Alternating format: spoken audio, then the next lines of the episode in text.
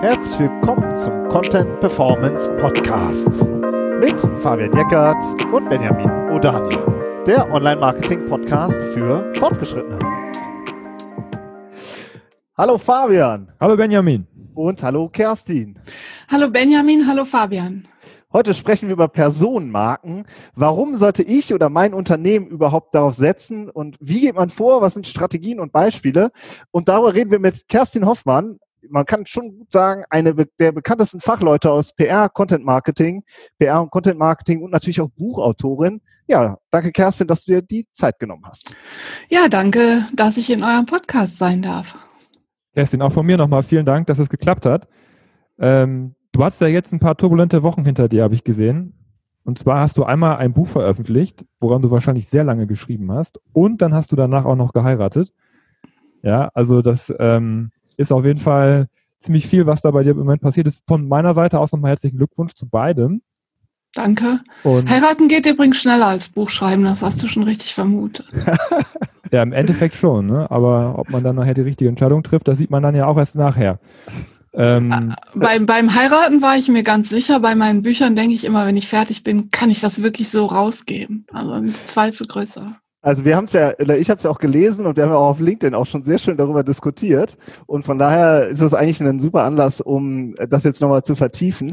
Kerstin, ich würde dich gerne mal zum Einstieg fragen, was macht für dich eigentlich eine Marke aus? Und was ist dann eine Personenmarke?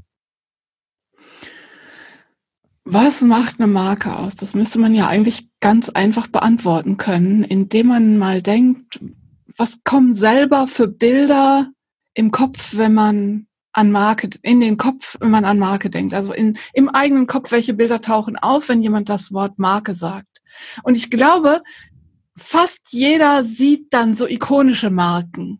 Automarken, Waschmittelmarken, Süßigkeitenmarken. Und das zeigt eigentlich, die, dieser kleine Test zeigt schon, was, was macht eine Marke aus. Sie ist unverwechselbar, sie ist gut eingeführt, sie weckt bei beim Gegenüber Assoziationen und idealerweise sind aus Sicht der Marke diese Assoziationen positiv. Und tatsächlich ist der Begriff der Personenmarke, wenn ich das jetzt mit Automarken, Consumermarken oder Waschmittelmarken vergleiche, durchaus nicht unumstritten. Und man kann das nicht eins zu eins gleichsetzen. Also ich finde, das ist ja auch immer das, ähm, was äh, ja auch so ein bisschen, ich weiß nicht, wie es unseren Hörern geht, aber ein bisschen so für ja, ähm, Unsicherheit sorgt, weil das, ich meine, als Marke, du hast gesagt, das sind irgendwie große Brands. So, und man selber ist halt jetzt, wenn es um die eigene Person geht, man ist ja auch, auch oft alleine unterwegs oder in einem kleinen Team, da sagt man ja, okay, das, was die sich da aufgebaut haben, das ist für mich ja unrealistisch. Ja, aber trotzdem sprichst du ja jetzt über, über eine Personenmarke, das betrifft ja doch auch mich selbst. Das heißt, da ist ja schon irgendwie eine große Differenz zwischen der großen Konsumermarke und einem selber, oder nicht?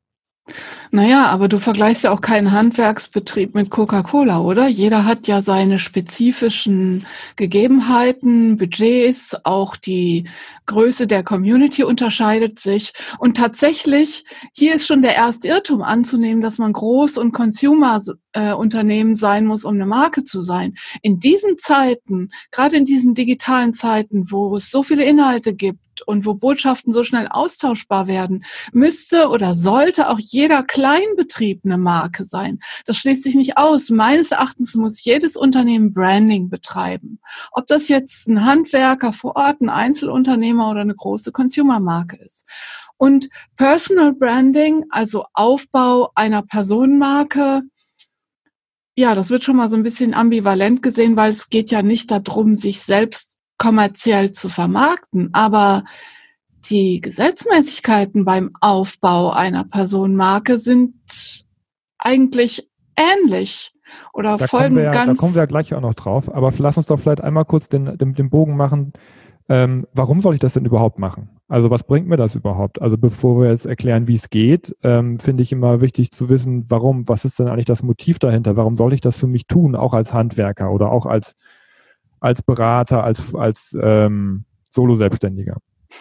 Du kannst ja gar nicht keine Personenmarke haben. Auch im Freundes- oder Familienkreis hast du eine Marke. Nenn es einfach den Ruf oder das Image. Und jeder ist auf die eine oder andere Weise vermittelt, man kann nicht kein Außenbild vermitteln. Die Frage ist nur, wie, wie bewusst tust du es? Und das gilt im Privatleben auch. Wofür bist du bei deinen Freunden bekannt? Dass du hilfsbereit bist, dass du freundlich bist, dass du verlässlich bist. Und das gilt eben fürs Berufsleben ebenso. Wir machen auch im Privatleben Branding, wir nennen es nur halt nicht so. Und was habe ich davon, wenn ich das strategisch angehe? Nenn es zunächst mal, wenn du es bewusst angehst, dass du ein Fremdbild vermittelst, was mit deinem gewünschten Selbstbild übereinstimmt. Was heißt das konkret?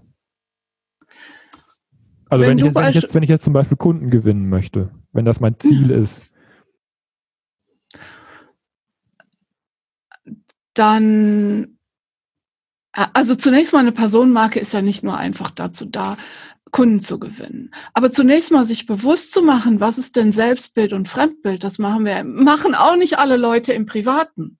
Du gehst ja auch nicht in den Raum und sagst, guten Tag, ich bin sympathisch, lustig und verlässlich, bitte seid alle meine Freunde, sondern du verhältst dich auf eine bestimmte Art und Weise. Und das ist idealerweise von Werten getragen. Und wenn bei einem Menschen Selbstbild und Fremdbild sehr weit auseinanderdriften, hat der Mensch ein Problem. Und das gilt eben auch im Beruflichen. Ich meine, das kennen wir, glaube ich, alle, ne? dass man Leute kennt, die eigentlich ganz nett sind und dann gehen die in Social Media und man denkt so, hey, an welcher Stelle zwischen dem richtigen Leben oder dem physischen Leben und dem Internet ist da der gesunde Menschenverstand abhanden gekommen? Und deswegen ergibt es Sinn, das zu reflektieren. Ich finde immer, es ergibt Sinn, Selbstbild und Fremdbild zu reflektieren. Wofür stehe ich? Was sind meine Werte? Wie kommt das bei anderen an? Nicht damit andere einen besonders toll finden, sondern damit man die richtigen Menschen findet, mit denen man zusammenpasst. Und das gilt für Freunde, das gilt für Gesprächspartner, das gilt für Social Media und das gilt natürlich letztlich auch für Kunden. Gerade ein kleiner Handwerker kann ja gar nicht eine Max-Strategie fahren und Hunderttausende anziehen, die ihm seine Telefonzentralen äh, lahmlegen, sondern der ist ja darauf angewiesen, dass die richtigen und passenden Kundinnen und Kunden zu ihm finden. Du hast ja ein Buch veröffentlicht jetzt, ähm, Markenbotschafter und Corporate Influencer. Das ist ja auch, ähm, es geht ja, ähm, das ist ja auch das Spannende, deswegen haben wir das auch so genannt, jetzt die Personenmarken. Es geht ja vom Solo-Selbstständigen über den Mittelständler bis zu Konzernen, wo es ähm, einfach diese, ähm, diesen Trend gibt oder diese Entwicklung gibt, dass die Mitarbeiter selbst auch eben äh, ein Stück weit zu Personenmarken werden und ähm, sich auf Social Media professionell äußern. Und jetzt hast du schon gesagt, ähm, die Kommunikation wird von Werten getragen. Aber am Ende, ich, ich, irgendwie bin ich da so, ähm, das ist mir noch zu abstrakt. Über, über welche Themen soll ich denn jetzt schreiben, wenn ich jetzt sage, ähm, äh, ich möchte sozusagen eine Personenmarkenstrategie ähm, für mich aufbauen? Also schreibe ich eher was Fachliches, äh, äußere ich mich zu gesellschaftlichen Themen, mache ich persönlich, äh, schreibe ich über persönliche Dinge. Das würde mich interessieren, wie du das siehst. Also zunächst mal muss man, glaube ich, noch einen Schritt zurückgehen und sagen, jedes Unternehmen hat schon Markenbotschafter. In dem Moment, wo jemand als Angehöriger, als Angehöriger eines Unternehmens erkennbar ist, ist der oder diejenige Corporate Influencer oder Markenbotschafter. Ich verwende die Begriffe synonym. Und alles, was der Betreffende tut, fällt letztlich auf das Markenbild zurück. Und das gilt für Elon Musk genauso wie für die Bäckerei-Fachverkäuferin. Die muss nicht mal in Social Media sein, damit ihr Verhalten auf die Marke zurückfällt. So. Und um zu entscheiden, wie wir mit anderen in Dialog treten, haben wir ja ein wunderbares Tool, das sitzt zwischen den Ohren und das heißt gesunder Menschenverstand. Und wenn jetzt jemand plötzlich anfängt, sein Umfeld nur noch zuzuballern mit Werbepostings, ja, dann ist er alle seine Freunde los. Das ergibt gar keinen Sinn. Soll ich mich gesellschaftspolitisch äußern? Da muss ich mich fragen, was sind denn meine Werte, was sind denn meine Anliegen und letztlich auch und vor allem, was sind meine strategischen Ziele? Wenn ich als Einzelselbstständiger beispielsweise vor allen Dingen berufliche Botschaften in, in sozialen Netzwerken verbreite, mich mit Leuten beruflich vernetze, dann habe ich vielleicht gar nicht so ein Interesse daran, politisch zu polarisieren, weil das nicht auf meine Einkommensziele einzahlt. Wenn ich in einem größeren Unternehmen als Mitarbeitende beschäftigt bin, dann sind ja die Regeln des Geschäftslebens nicht außer Kraft gesetzt in sozialen Netzwerken.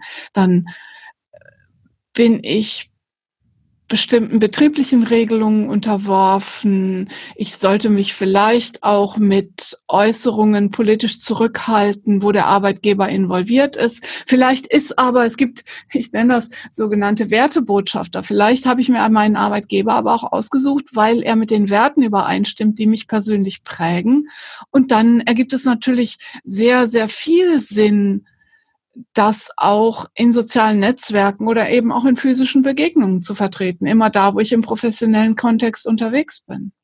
Das finde ich jetzt ganz schön schwierig, ähm, zu sagen, was ist meine eigene, was sind meine eigenen Werte, was ist die Strategie des Unternehmens sozusagen und das musst du sozusagen übereinander legen und sich daraus dann überlegen, äh, sozusagen daraus ähm, äh, schließen, über welch, über was ich wirklich ähm, ja etwas veröffentlichen will oder nicht. Wollen wir es mal ein bisschen konkreter machen? Ja, finde ich auch. Erzähl mal ein paar Beispiele, die du, äh, die du gelungen findest. Du, du sagst, die machen es echt gut.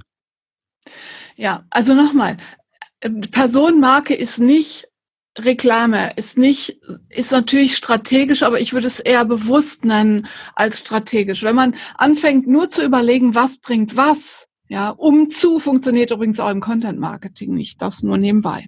Ich habe ein schönes Beispiel in meinem Buch und das ist der Stefan Möller, der ist Banker bei der GLS Bank.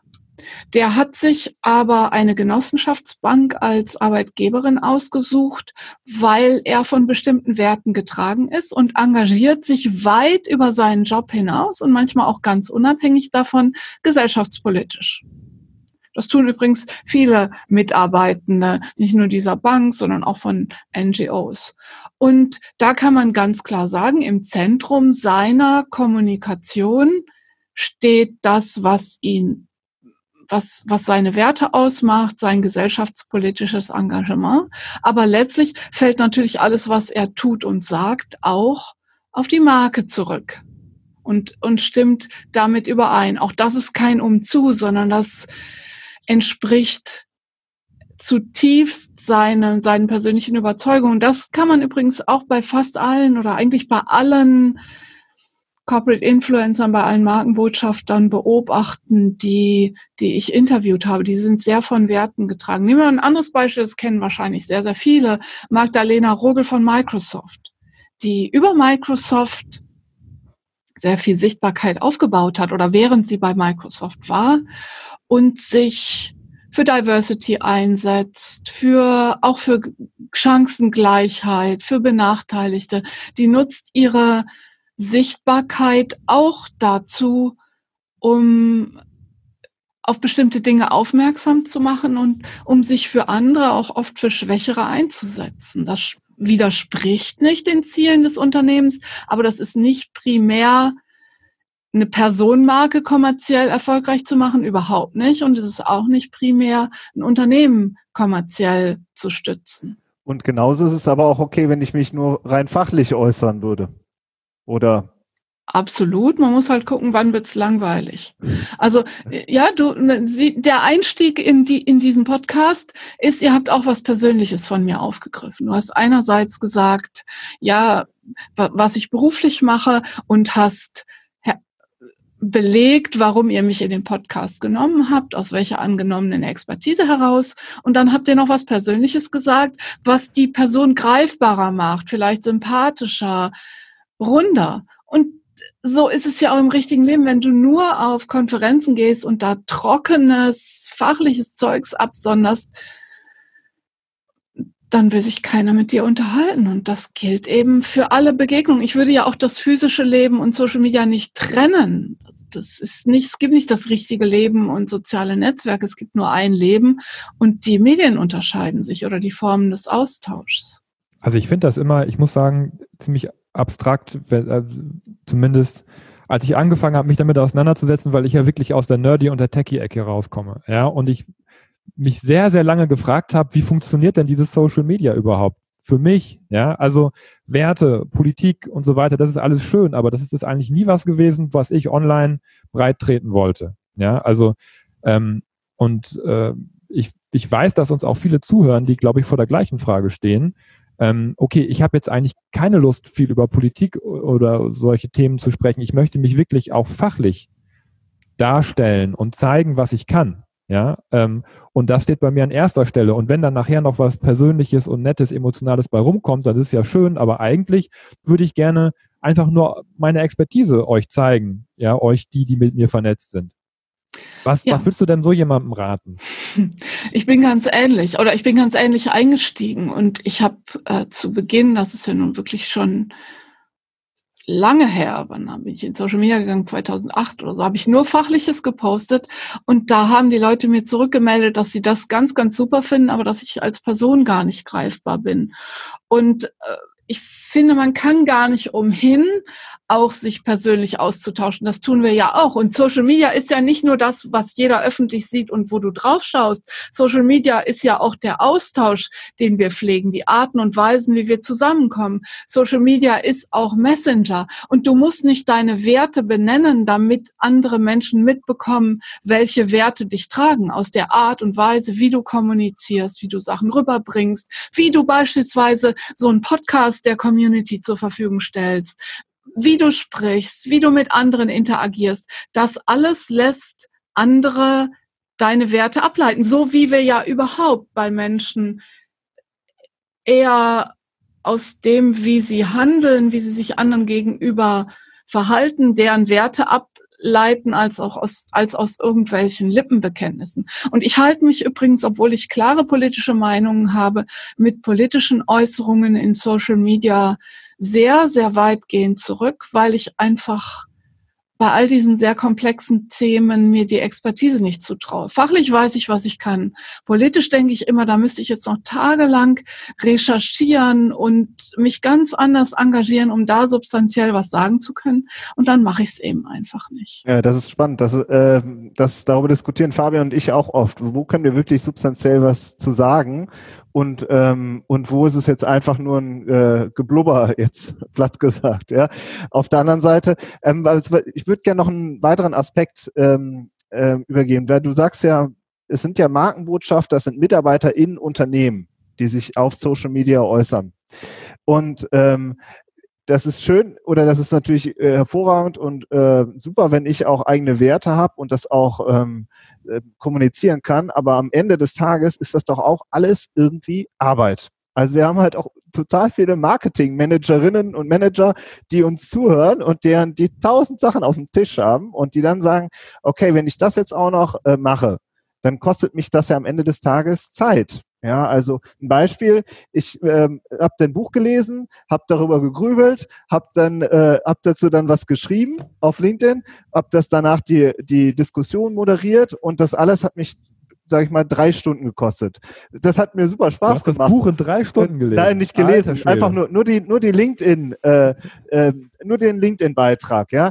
Und äh, so, wir sind da, ja, wir sind ja unsere eigenen Chefs, ja, wir können machen, was wir wollen, wenn wir uns das vor uns selbst rechtfertigen. Ähm, aber als Mitarbeiter sage ich ja dann irgendwie, boah, äh, wie, wie kriege ich das in meine, in meine Arbeitszeit rein? Oder sollte ich das überhaupt in meine Arbeitszeit reinkriegen? Wie, wie ist da deine Einstellung? Sagst du dann am Ende des Tages, okay, wir budgetieren das auch und äh, ihr habt auch so und so viele Stunden Zeit dafür? Also zunächst mal muss man festhalten, dass nicht alle Markenbotschafter notwendig Werbeträger sind. Es geht zunächst mal in der Markenbotschafterstrategie darum, den Leuten bewusst zu machen, immer dann, wenn ihr euch irgendwo äußert und ihr seid als Angehörige des Unternehmens der Marke erkennbar, dann fällt alles darauf zurück. Das sind oft einfach persönliche Interaktion oder etwas, was Menschen in Social Media sowieso machen. Und das ist das Erste und Wichtigste. Wenn jetzt jemand tatsächlich sagt, okay, ich will mich als Corporate Influencer engagieren, ich habe vielleicht sogar einen Zusatz in meinem Arbeitsvertrag oder das ist mein eigener Bereich, dann muss man das tatsächlich genau wie jedes Marketing budgetieren. Und Marketing ist immer was von Einsatz und Ertrag. Auch bei diesen drei Stunden musst du dir überlegen, ist das, bringt das meine Personenmarke nach vorne? Pflege ich damit mein Netzwerk? Signalisiere ich denen, damit ich interessiere mich für Themen? Sorge ich damit für Sichtbarkeit? Bei LinkedIn kannst du ja auch super gucken, wie viele Views hast du. Oder Spaß ist auch eine Motivation. Aber Social Media ist, wie, wie äh, messe ich das denn? Dann, dann, dann fragt mein Chef, was hast du denn jetzt in den drei Stunden erreicht? Dann Genau. sagst du, ja, ich habe Spaß gehabt. So. naja, er oder sagst du, ich habe ich hab 30 Likes mir erarbeitet oder fünf neue Kontakte? Also ich meine, ähm, ich würde jetzt ungern mit dir in diese KPI-Diskussion abrutschen, aber vielen Dank. aber wenn das vereinbart ist und wenn dafür zeitliches Budget ist, dann kommt doch irgendwann auch die Frage, was hat denn das gebracht? So, und Genau. dann sind ja solche weichen Faktoren, vielleicht, vielleicht bringen die mich auch in eine schlechte Verhandlungsposition oder auch in so einen Rechtfertigungsdruck, wenn ich das mache. Und mein Chef fragt mich ja, wie viele Kunden haben wir denn jetzt darüber bekommen? Weil das Ja. ist ja eigentlich nicht die Frage, oder? Genau. Also Benjamin hat ja gerade gesagt, er ist sein eigener Chef und er kann es entscheiden. Aber du musst mal gucken, wenn jetzt, jetzt jemand zum Beispiel im Vertrieb ist, der verbringt einen großen Teil seiner Zeit damit, einfach Beziehungen zu pflegen. Wenn er das jetzt in, wenn er einen Teil dieser Zeit in das Pflegen seiner sozialen Netzwerke investiert, dann kann er unter Umständen viel mehr Menschen erreichen. Er kann zugleich Empfehler erreichen. Er kann sein Netzwerk erweitern und er findet über seine starken Verbindungen, das ist die Strong Tie, Weak Tie Theorie von Granovetter, die ist super spannend. Wer die nicht kennt, kann die einfach mal googeln. Über seine Strong Ties, über seine starken Netzwerkverbindungen findet er wiederum zu anderen Menschen, die sonst nie von ihm erfahren haben. Aber ja, ich stimme dir zu, wenn jemand einen Vertrag als Corporate Influencer hat, dann muss man diese Zeit budgetieren und dann muss man gucken, dass die eigentliche Arbeit nicht zu kurz kommt oder dass es vielleicht wie bei Vertrieblern oder Marketingmenschen Teil der eigenen Zeit ist. Und man muss übrigens, die Gefahr ist noch viel größer, aufpassen, dass man nicht seine Freizeit damit auffrisst. Das halte ich ehrlich gesagt für Worst Case, dass Menschen plötzlich über ihre Arbeitszeit hinaus always on sind und ihre sozialen Netzwerke pflegen und das gar nicht begreifen, dass es Marketingzeit ist. Und dann hat man irgendwann so einen Social Media Burnout. Und das kann nicht der Sinn der Sache sein und das kann auch der Arbeitgeber nicht erwarten. Lass uns mal über den äh, Vertriebsprofi, den besten Vertriebsprofi der Welt sprechen, nämlich Elon Musk. Den hast du vorhin ja auch schon kurz reingeworfen. Da gibt es ja das berühmte Beispiel, dass er sein äh, neues Modell Cybertruck ankündigt und dann ähm, und dann damit irgendwie 150.000 Vorbestellungen äh, generiert. Und ähm, ich finde das so ein spannendes Beispiel, weil auf der einen Seite geht es wirklich, du hast vorhin gesagt, eine Personenmarke, das ist nicht Reklame, ja, und das ist nicht Werbung und sondern das ist Wertekommunikation und auf der anderen Seite gibt es sozusagen wirklich auch die so Hard Selling, ja, dass jemand ähm, was auf Twitter raushaut und äh, und dann Vorbestellungen generiert, wo vielleicht ein anderes Unternehmen erstmal Millionen Werbekampagnen für organisieren muss. Also ähm, ist es ist Social Media ist am Ende doch auch ein Stück weit ein Vertriebskanal oder nicht? Absolut. Ich habe auch nicht gesagt, das ist nicht Werbung. Ich habe gesagt, es funktioniert nur nicht, wenn man es nur mit Werbung vollballert. Ah. Und bei Elon Musk musst du zunächst mal sehen, wie viel Invest nicht nur von ihm, als, äh, sondern auch von anderen steckt dahinter, um überhaupt diese Sichtbarkeit zu erreichen. Ja, aber natürlich ist Social Media ein Vertriebskanal. Und überleg doch mal beispielsweise jetzt mein Buch. Wie hast du davon erfahren? Warum hast du es gelesen? Ich bin jetzt in eurem Podcast. Klar, wir produzieren jetzt hier wertvolle Inhalte. Das trägt aber wiederum eurer Sichtbarkeit zu. Es trägt meiner Sichtbarkeit zu. Vielleicht generiert zwar ein paar Buchverkäufe, weiß ich nicht. Ist wahrscheinlich, Buchverkauf ist gar nicht äh, das primäre Ziel, sondern ein Buch umgekehrt bildet eher Image und sorgt für uns alle bringt unsere Personenmarken nach vorne. Meine Community erfährt von euch, wusste vielleicht noch nicht von, von euch. Eure Community kannte mich vielleicht noch nicht. Also es geht alles ineinander über. Und ja, natürlich, wenn man eine Sichtbarkeit hat und wenn man übrigens wie Elon Musk nicht nur Werbepostings macht, sondern auch einen hohen Unterhaltungswert hat, kann das auch verkaufen. Ich meine, Elon Musk kann auch mal eben mit einem Tweet Millionensummen an Aktienwerten vernichten. Ja, das ist ja, oder er startet eine kleine Umfrage und sagt, wollt ihr eine Disco äh, ähm, unter meiner neuen Tesla-Fabrik haben? also solche Sachen macht In er auch. Berlin, ne? Einen, Der einen, macht ja Rave, was- einen neuen Rave-Bunker. Er macht ja auch so Fun-Postings, auf jeden Oh, Fall. cool. Ich würde das jetzt aber trotzdem gerne nochmal zuspitzen, Kerstin. Sollen alle CEOs so werden wie Elon Musk? kurze Antwort, nein. Und warum? Also zunächst mal muss das Agieren in sozialen Netzwerken ebenso wie in allen anderen Begegnungen zur Person passen. Man kann nicht die Strategie eines Einzelnen eins zu eins kopieren, sondern es muss wirklich zur Person passen und es muss glaubwürdig sein. Um Elon Musk zu sein, muss man sich auch trauen zu polarisieren. Da muss man auch was aushalten können. Aber Personenmarken sind dann am glaubwürdigsten, wenn sie authentisch sind. Ich mag ja dieses Wort Authentizität eigentlich gar nicht, weil man kann auch authentisch richtig scheiße sein. Ja, viele Leute benutzen das ja als ein Begriff, als, als so ein Euphemismus für richtig gut. Nee, ist es nicht. Authentisch heißt nur echt. Aber du kannst dich auf Dauer nicht verstellen. Weder in Begegnungen noch in, also weder in physischen Begegnungen noch in digitalen, sondern jeder und jede muss die Strategie äh, finden, die zur eigenen Person passt. Und jetzt stell dir mal vor, ihr würdet die ganze Zeit nur immer posten, was euer professionelles Angebot ausmacht, ja? Blog-Marketing, hier, noch ein Posting, Blog-Marketing, noch ein Posting, SEO. Das würde doch keinen interessieren. Die würden euch doch alle deabonnieren. Du setzt die uns mit Blog-Marketing gleich. Da haben wir aber was falsch gemacht. Steht auf eurer Website. Übrigens ohne, auch ohne Bindestrich übrigens. Da gehört ein Bindestrich rein. Oha. Das, ja, bestimmt, das, hat das, hat das Keyword-Tool bestimmt so muss, ausgesprochen. Ja, wahrscheinlich. Ja, da muss ich ja leider, setzt sich die Germanistin in mir durch. Jetzt verrätst du hier unsere SEO-Strategie. naja, du ja, hast ja auch schön. Privates von mir preisgegeben. Was ich auf Facebook gelesen habe. Moment hier. Ja, im Freundebereich. Bewusst nicht auf öffentlich öffentlich gestellt. Ach so. Ja. Ah. Also die, das mache ich zum Beispiel auch. Ja, du hast jetzt gesagt, ich habe geheiratet, ist ja auch gar kein Geheimnis. Aber ich würde solche persönlichen Postings nie auf öffentlich stellen, obwohl man schon klar haben muss, alles, was man auf Facebook postet, sollte potenziell öffentlich zu sehen sein. Aber auch das auf diesen Postings, die nur meine Freunde sehen, beispielsweise meine Kinder zu sehen sind, liegt nur daran, dass meine Kinder volljährig sind. Ich bin sehr, sehr froh, dass meine, als meine Kinder klein waren, es dieses ganze Social Media noch nicht so gab, denn da war man nicht dauernd in diesem Dilemma. Und bevor die volljährig waren, sind die in meinen Social Media Accounts nicht vorgekommen. Nun sind die schon etwas älter. Meine Tochter ist auch in der digitalen Welt unterwegs. Es ist also relativ komfortabel. Neulich hat jemand äh, sogar meine Tochter gefragt, hey, woher kennst du den PR-Doktor? Hat sie gesagt, das ist meine Mutter. PR-Doktor ist ja mein Nom de guerre ja.